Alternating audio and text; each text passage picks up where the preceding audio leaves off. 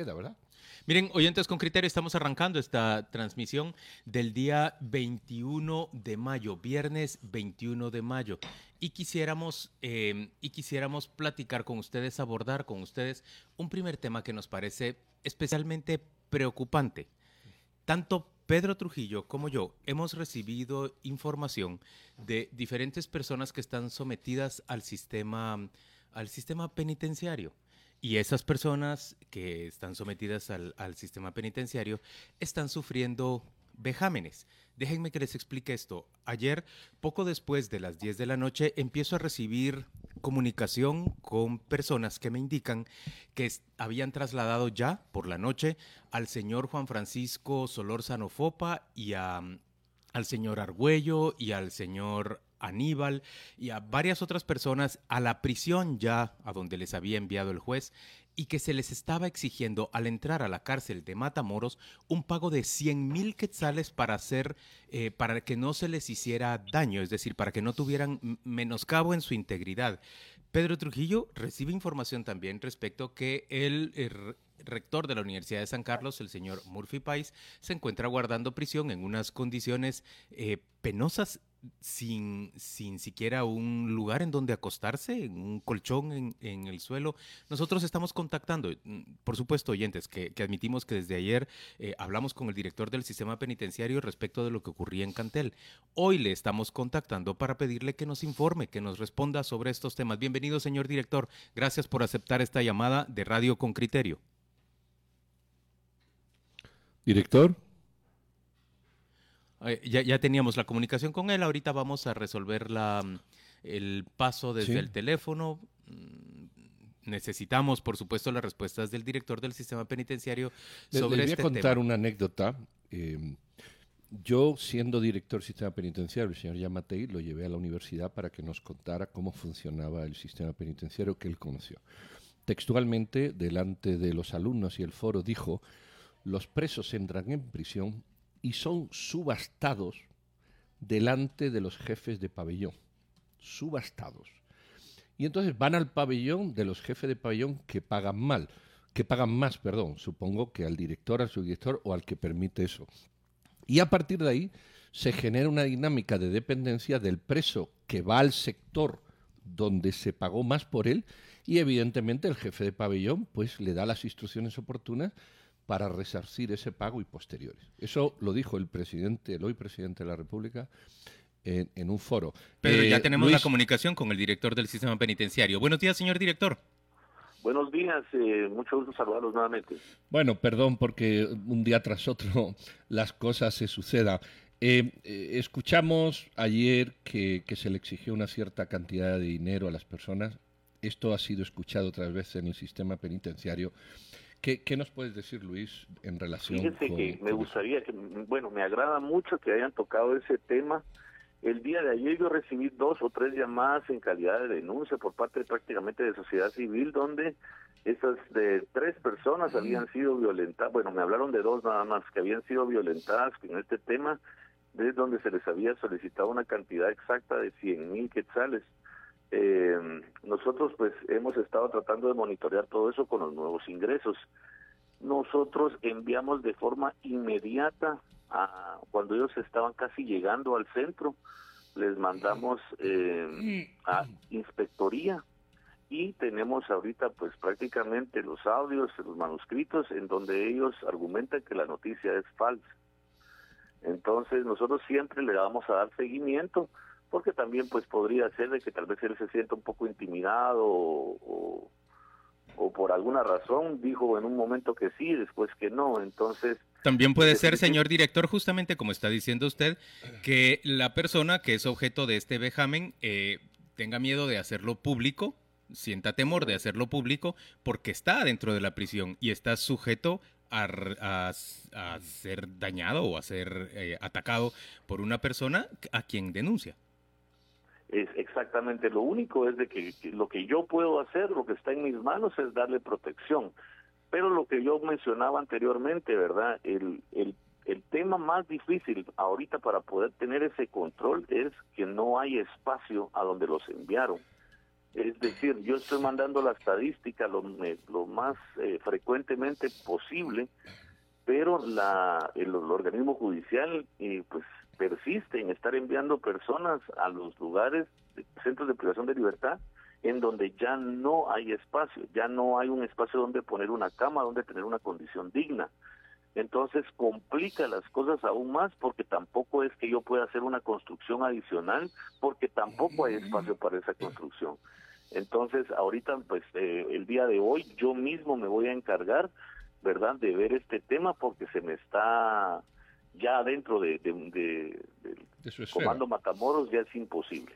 Eh, Luis, de 1 a 10, ¿cuándo estamos en el sistema penitenciario? Porque obviamente no hay que esperar a que, a que la cosa reviente y ya ha reventado bastantes veces. ¿En Cantel, por ejemplo? En Cantel.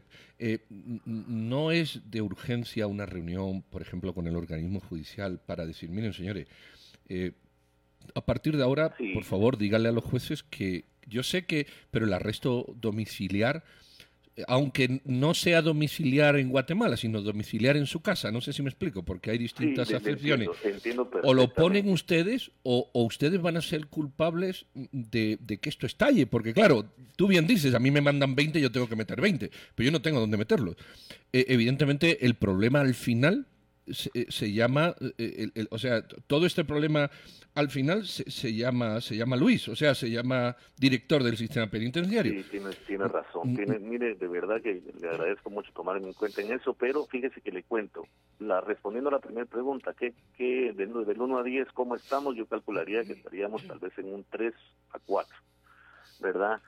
El tema eh, en temas de infraestructura, en temas de presupuesto, en temas de diferentes temas me están provocando mucho problema para poder eh, mantener un control definitivo o poder por lo menos iniciar un proceso de cambio dentro de un sistema penitenciario, ¿verdad? Es decir, aquí hay, tiene que haber depuración, construcción de infraestructura, tecnología, eh, hay muchas cuestiones que no tenemos, ¿verdad? Entonces, eh, sí necesito cambiar. Ahora bien, con el otro tema, sí, es, es bien complejo lo que usted me está diciendo, porque no es primera vez que tenemos reuniones, no es primera vez que lo comparto en entidades, perdón, a donde yo pertenezco, es decir, con ASIP, ¿verdad? Donde ya tiene que ver, donde está involucrado eh, Defensa Público Penal, Organismo Judicial, Ministerio Público, estamos nosotros, está Ministerio de Gobernación. Yo hago mención de que tenemos que tener cuidado a dónde enviamos a la gente y les mando la estadística. Yo tengo una estadística diaria de cómo están todos los centros y cuánto tengo de hacinamiento. ¿Cuál es el más hacinado de sus centros de detención? ¿Es, ¿Es Matamoros? ¿Es Mariscal Zavala? ¿Cuál es el más hacinado, señor director? Fíjese que yo le podría decir ahorita, eh, bueno, preventivo y, Mariscal Zavala, en la estadística le podría decir que la, es una de las más grandes, ¿verdad? Porque, por ejemplo, Estamos hablando que tengo en Mariscal Zavala, tengo 200, 224 personas aproximadamente, no estoy seguro el día de hoy, pero el, el espacio fue construido para 60, 70 personas. Entonces esto ya me rebasó el, el límite, más del 100%. Luis, mientras eh, estamos conversando con usted, eh, recibo mensajes inmediatos de oyentes con criterio. Me dicen, me acaban de decir alguien, esta es una persona que ha tenido un familiar eh, recluido en Mariscal Zavala, me dice, me acaba de decir alguien de Mariscal Zavala que al entrar están cobrando 50 mil quetzales y los guardias dicen que es para no trasladarlos a otro centro carcelario. Luego se les cobran otros 25 mil quetzales para no asignarles tareas de limpieza. Y a los días ven que quien limpia baños es un exfiscal al que todos le pagan por semana 10 quetzales el dinero. Fíjense que este, este, ha sido un fenómeno desde el inicio, de, prácticamente desde que inició el sistema penitenciario como tal. Hemos, eh, nosotros hemos estado trabajando, yo de hecho les voy a hacer público un oficio que yo he estado enviando en donde se les está prácticamente advirtiendo a la persona que sea sorprendida haciendo estos cobros ilegales, eh, tendrá todo el peso de la ley encima y sobre todo nuestro repudio y nuestra nuestra denuncia correspondiente. Sin embargo, siempre... ¿Pero a cuánto se ha procesado hasta hoy, director? ¿A alguno se ha acusado? Ah, ya tenemos varios. De hecho, han habido lo primero que hicimos fue hacer una depuración total de los expedientes que ya estaban abiertos que tenían denuncias sobre este tipo. Es decir, por lo menos ahorita van más de 200 personas que han salido por diferentes actos anómalos. No solamente por cobros, sino también por ingresos ilícitos. Sin embargo, también no puedo estar despidiendo gente si todavía no tengo gente entrando. No sé si me, me voy a entender con eso. Entonces, esto ha sido un problema serio. Tenemos personas que ya están en prisión, ¿verdad? Por haber sido sorprendidas en el hecho. Estamos trabajando interinstitucionalmente, entre, eh, también entre prácticamente otras direcciones, como por ejemplo Dipanda, que han sido objeto, eh, personas han sido objeto de extorsión por parte de la misma Guardia Penitenciaria. No estoy generalizando, no todos son así, hay muchas personas que realmente quieren trabajar pero también tenemos que empezar a depurar, por eso hablaba mucho de la depuración temprana. Pero eh, lo que sí les digo es de que, o quisiera aprovechar esta oportunidad, es hacerles saber que nadie se mueve a otro centro si no lleva una autorización de la dirección general. Entonces la amenaza está de más. Aquella persona que pues haya ingresado, que esté sufriendo de un vejamen y pues de alguna forma pueda escuchar este, este segmento, eh, no deben de, deben de hacer caso omiso a esa amenaza por parte de ya sea la Guardia Penitenciaria o otro privado de libertad. Mire, el, señor Murphy Pais se encuentra en, en Mariscal Zavala, ¿En, ¿en, dónde se encuentra? ¿Tiene usted idea de en dónde está? No, eh, también está en Matamoros. Estoy, y, entendemos que está en unas condiciones muy penosas, que está durmiendo en el suelo. Sí, efectivamente estamos eh, acondicionando colchonetas para que ellos puedan por lo menos tener libertad de caminar lo mismo me pasó el día de ayer con los tres elementos que estamos hablando.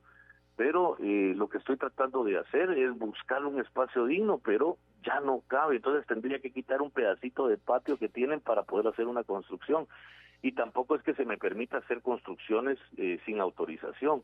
Entonces, eh, ahorita tenemos que buscar unas buenas colchonetas para poder hacer eh, prácticamente que sean removibles en el día y en la noche pues las puedan las puedan volver a poner pero eh, eso es el llamado de atención que yo tengo, de que ya no cabe la gente y si siguen mandando a Matamoros o a Mariscal Zavala, esto va a reventar. Eh, porque la incomodidad provoca tensión y la tensión pues ya... Eh, pues ya ustedes han visto lo que pasó ya en Cantel, es lamentable, yo en toda mi administración no había surgido ni siquiera una pelea y ah, prácticamente todo mi buen trabajo, lo, lo bueno que pude haber hecho se vino abajo y eso es eh, bien eh, triste, lamentable, pero no voy a desmayar. Esto es parte de, de tener esta dirección. Es un tema muy complicado, estar sobreviviendo una pandemia, eh, pues ahora recientemente algunos hechos violentos, y entonces lo que me queda es seguir trabajando, seguir luchando por tratar de concientizar a los privados de libertad. Quiero que ustedes diferencien algo. No se, no se negocia, se dialoga es, hay mucha diferencia en negociar y dialogar y hacer entrar en razón.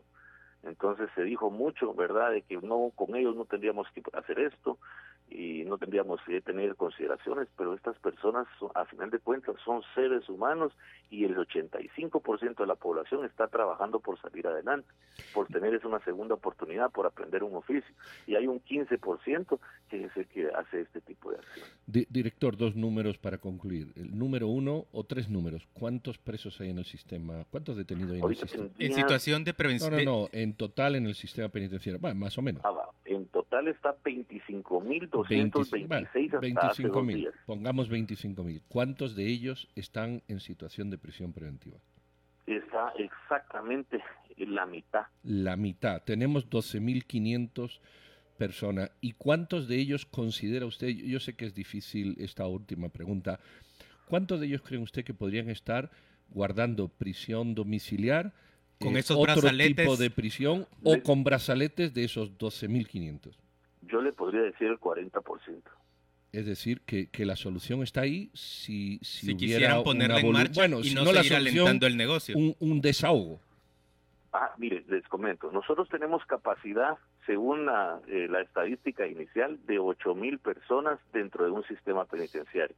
Si nosotros rebajamos a la mitad, estaríamos hablando de 12.500 todavía estaríamos en un, 20, tal vez ¿qué? 15% de hacinamiento, pero imagínese el desahogo que tendría el privado de libertad si realmente logramos aplicar eh, las medidas sustitutivas y no, somos, y no somos un país carcelero, dejamos de ser un país carcelero y hacemos uso de la tecnología. Por supuesto que esta sería la solución para poder, para poder tomar un control definitivo de un centro de privación de libertad.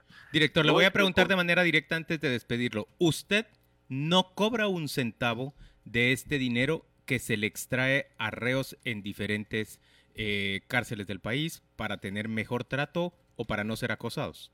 Por supuesto que no. Los, los cobros ilegales inician de los privados de libertad, del más fuerte al más débil, del más antiguo al más, al más, eh, perdón, del más antiguo al más nuevo.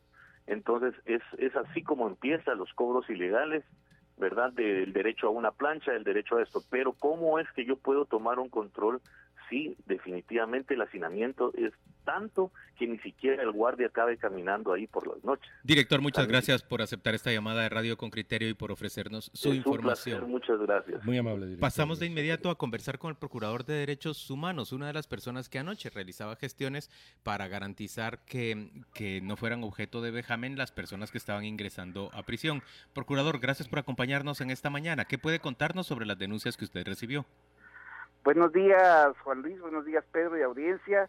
Pues inmediatamente anoche que recibí las denuncias de este tipo de la talacha famosa que sigue operando y que no se puede negar que es, ha, ha corroído y sigue corroyendo el sistema penitenciario porque el Estado no tiene el control de las cárceles, pues inmediatamente me comuniqué con el señor director de presidios para saber de ver mi preocupación, más tomando en cuenta que el Estado es el obligado a garantizar la vida y la seguridad de los privados de libertad, pero en este caso más preocupado, porque es público que ambos, eh, tanto FOPA como Argüello, pues en su papel como funcionarios públicos tocaron intereses de sectores políticos y económicos muy peligrosos que tienen la suficiente capacidad para infiltrar gente y atentar contra ellos. Ante ello, él le ha dado seguimiento al director, tal y como he escuchado en parte de la entrevista. Eh, procurador, esto que yo sé que, el Estado es el encargado de esto, de proteger la vida, pero mm, cuando no caben más en un sistema penitenciario, sencillamente no caben más. O sea, no, no, la solución es que no caben más, no, no hay mucha historia. Eh, ¿Por qué otro tipo de soluciones como, como el organismo judicial no aplicar este tipo de medidas que ha venido siendo una costumbre en el país, mandar a prisión a cualquiera, eh, eh, o utilizar un brazalete electrónico que lo utiliza la SAT y, que aquí llevamos ocho años y somos incapaces de comprarlo. E, ese tipo de medidas se promueven, se hablan en, en, los foros a los que ustedes van o participan, se impulsan, no, sé, buscar esas medidas eh, que, que, dejen respirar a un sistema que ya colapsó hace tiempo. Bueno, si ha colapsado. Lo más grave del caso es que el actual presidente es médico y mire cómo nos da con la pandemia. Un fracaso total conoce el sistema penitenciario de adentro y ni eso ha compuesto, entonces no hay empatía, no se ha puesto en el lugar de las personas privadas de libertad que son seres humanos. No son, las cárceles no son bodegas de personas como dice el tratadista Zafarón. Entonces tiene que haber políticas más allá de discursos y no solo reaccionar cuando las personas tienen problemas, porque cualquiera de nosotros puede estar un momento dado privada de libertad, pero tenemos derechos humanos y estos se están violando constantemente en ese sentido. Eh, procurador, exactamente qué acciones pueden tomarse, de qué manera puede garantizarse. Hoy nos decían, por ejemplo, también que el señor Murphy Pais, el rector de, la Universidad de San Carlos, se encuentra viviendo en unas condiciones deplorables adentro del cuartel de Matamoros. ¿Usted ha realizado una visita a, a una cárcel como estas? Bueno, yo he estado en distintas cárceles del país porque hay que pensar que Guatemala no es solo la capital. Estuve en Zacapa, por ejemplo, estuve en Tiapa, he estado también en otros departamentos, en Sololá. Eh, Pero en Matamoros no ha estado recientemente. En Matamoros no, no recientemente no, pues así estaba la institución, el defensor de las personas privadas de libertad fue a verificar precisamente la situación y lamentablemente está en un abandono. Pedro tiene razón en cuanto a los brazaletes, es una vergüenza que el ministro de Gobernación sea incapaz de implementar este mecanismo que ya tiene años de estar aprobado.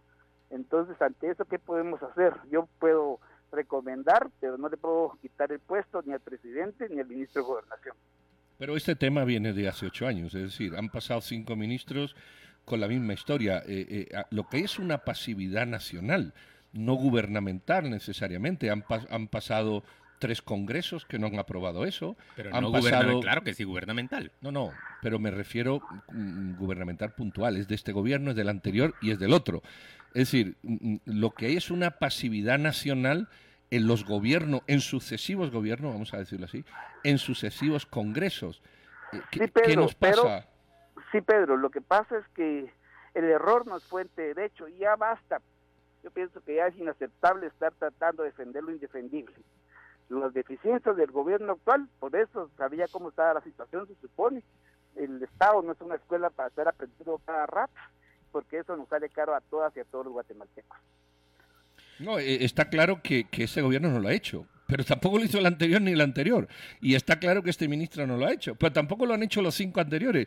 Por eso, por eso digo yo, es que esto es, es pasividad nacional. ¿Qué nos asegura que el gobierno que venga y el ministro que venga van a hacer algo distinto de lo que han hecho tres gobiernos y cinco ministros? Es, ese es mi punto. Hay una pasividad nacional. esto es un escándalo lo que está pasando en las cárceles.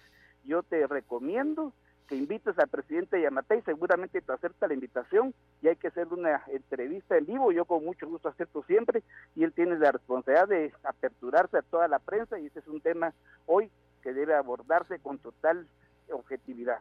Pero, pero procurador, yo veo que, que, que te centras en el presidente Yamatei. ¿Cuántas veces se ha atacado la política que hacía Sisi. Sisi metía en prisión a todo el mundo y el Ministerio Público. Era una política de Estado, era una política criminal. Eso es lo que nos ha llevado a esto. Había una, ha habido toda una avalancha, toda una avalancha del sistema judicial de perseguir y encarcelar a las personas. Entonces se ha creado esa cultura, pero esa cultura, claro, ahora el responsable de esa cultura es una persona, pero esa cultura se ha venido promoviendo. ¿Cómo cambiar esa cultura de que la gente no quiera ver a otros en prisión? ¿Por qué queremos ver encarcelada a la gente? Porque es un clamor ciudadano. Yo no sé si tú compartes esto que te voy a decir, pero yo estoy convencido que si en Guatemala se vota sobre la pena de muerte sale positivo. Bueno, eso seguramente que sí, porque recuérdense que las personas se dejan ir por la mano dura, ¿verdad? Ante la falta de cultura. Eso es una realidad, ahí eso es un tema populista, si vamos a ese sentido. Pero eh, yo no sé por qué no abordar el tema de la cenicienta, el sistema de justicia es el sistema penitenciario. Organismo judicial, Ministerio Público y NACIF tienen recursos suficientes. ¿Por qué el sistema penitenciario no tiene? Pues no son seres humanos los que están detenidos, independientemente sean empresarios, militares, campesinos, son seres humanos, ¿verdad? Y yo no sé también eh, el afán de decir la CICIC, bueno, la CICIC seguramente tuvo sus deficiencias, pero haciendo el balance, Pedro, son pocos. Realmente. Sí pero esto viene de ahí, procurador. Esto viene de ahí. Solo de ahí, solo de ahí, pero no. No, no, Esto venía de antes y ahí se exacerbó. Tampoco lo neguemos. O sea, puestos a no defender a nadie, tampoco lo neguemos. Ahí se, se ni promovió. Tú al gobierno, ni yo defiendo a la. ¿De acuerdo? Bueno, tampoco yo ataco al gobierno, pero sí dejo claro una cosa. Ahí hay una cultura. solo, solo convengamos algo. Eh, el gobierno de la República es el que está al frente, por ejemplo, de administrar las cárceles. ¿Eso digo lo correcto? Eh, es correcto. Eh, si es el gobierno de la República el responsable de administrar las cárceles, ¿a quién sino al gobierno tenemos que recriminarle el mal manejo de las cárceles? Por ejemplo, el hecho de que permitan que funcione adentro de las cárceles un sistema de extracción de dinero a las personas que son enviadas por el sistema judicial a ese sitio. ¿A quién debería recriminársele si no al gobierno? Acto posterior podríamos perfectamente recriminarle al sistema judicial porque insiste tanto en, enviar a, las, personas. No, el sistema judicial es previo porque es el que manda a prisión. Sí, pero quien gobierna la prisión es el gobierno. Pero no hay que perderse, el problema es integral. Les pongo un ejemplo. Los detenidos en San Marcos no pueden estar detenidos en la cabecera porque no hay una cárcel, tienen que ser toda Cantel, que es Saltenango, eso es una vergüenza realmente, ya es urgente que simplemente esa cárcel, y no solo San Marcos, sino que cada cabecera tendría que tener para estar corriendo riesgo los privados de libertad, gastando recursos. Es decir, es una crisis total del sistema penitenciario. Procurador, gracias por acompañarnos esta mañana en Radio con Criterio. Por supuesto que nuestra audiencia está ya eh, opinando sobre el tema de manera muy intensa. Vamos a ir a la pausa comercial y vamos a volver dentro de muy poco. Gracias, Procurador. Saludos.